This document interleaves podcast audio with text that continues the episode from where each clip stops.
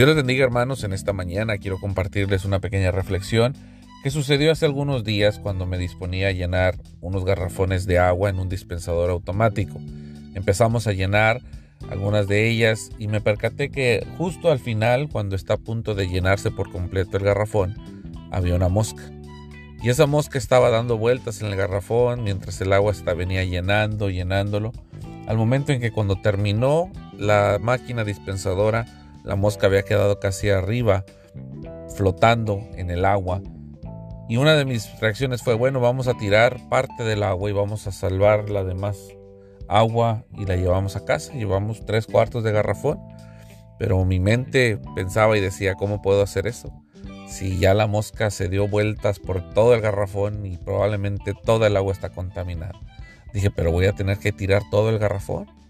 Dije, pues es un dólar, un dólar veinticinco que hay que tirarlo. No puedo llevarme el garrafón, y menos sabiendo que tengo hijas, que tengo esposa, que me puedo enfermar yo. Resultó que volteé todo el garrafón, lo tiré y volví a llenarlo. Lo sacudí, lo limpié y volví a llenarlo. Lo hice casi dos o tres veces para asegurarme que estuviera limpio el garrafón para poderlo usar con agua limpia.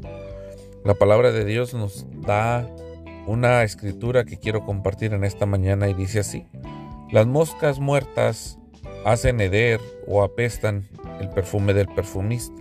Asimismo pesa más una pequeña necedad que la sabiduría y la honra justa, según Eclesiastés 10, versículo 1. Dios nos habla y nos muestra que el perfumista, mientras prepara el, el perfume, usa ciertos aromas que son demasiado dulces para el olfato, para el gusto de las personas.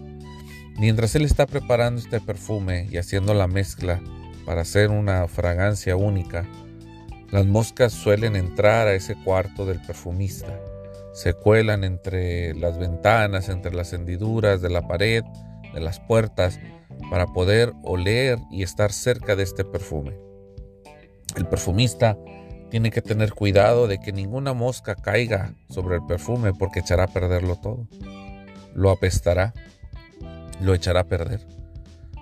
Entonces, nos reflexiona que por muy hermoso que huela el perfume, puede haber una pequeña causa que lo echa a perder todo. De la misma manera, también una pequeña locura de aquel que es estimado por sabio y honorable puede caer, como decimos mucho, de nuestra gracia. El problema es que podemos vivir una vida respetable, honrada, temerosa, de buen testimonio, pero llegará el día en que cometamos una pequeña locura y podemos echar por la borda todo lo que hemos hecho. Hermano, en esta mañana yo lo invito a mantenerse en una vida consagrada al Señor en evitar que estas moscas vengan a echar a perder su vida de santidad, en evitar que estas moscas vengan a evitar su vida de consagración, su vida de búsqueda. Siempre habrá pequeñas cosas que intenten sabotear nuestro compromiso con Dios. Hermano, mi nombre es Rodolfo García y les mando un saludo desde la ciudad de Brownsville, Texas.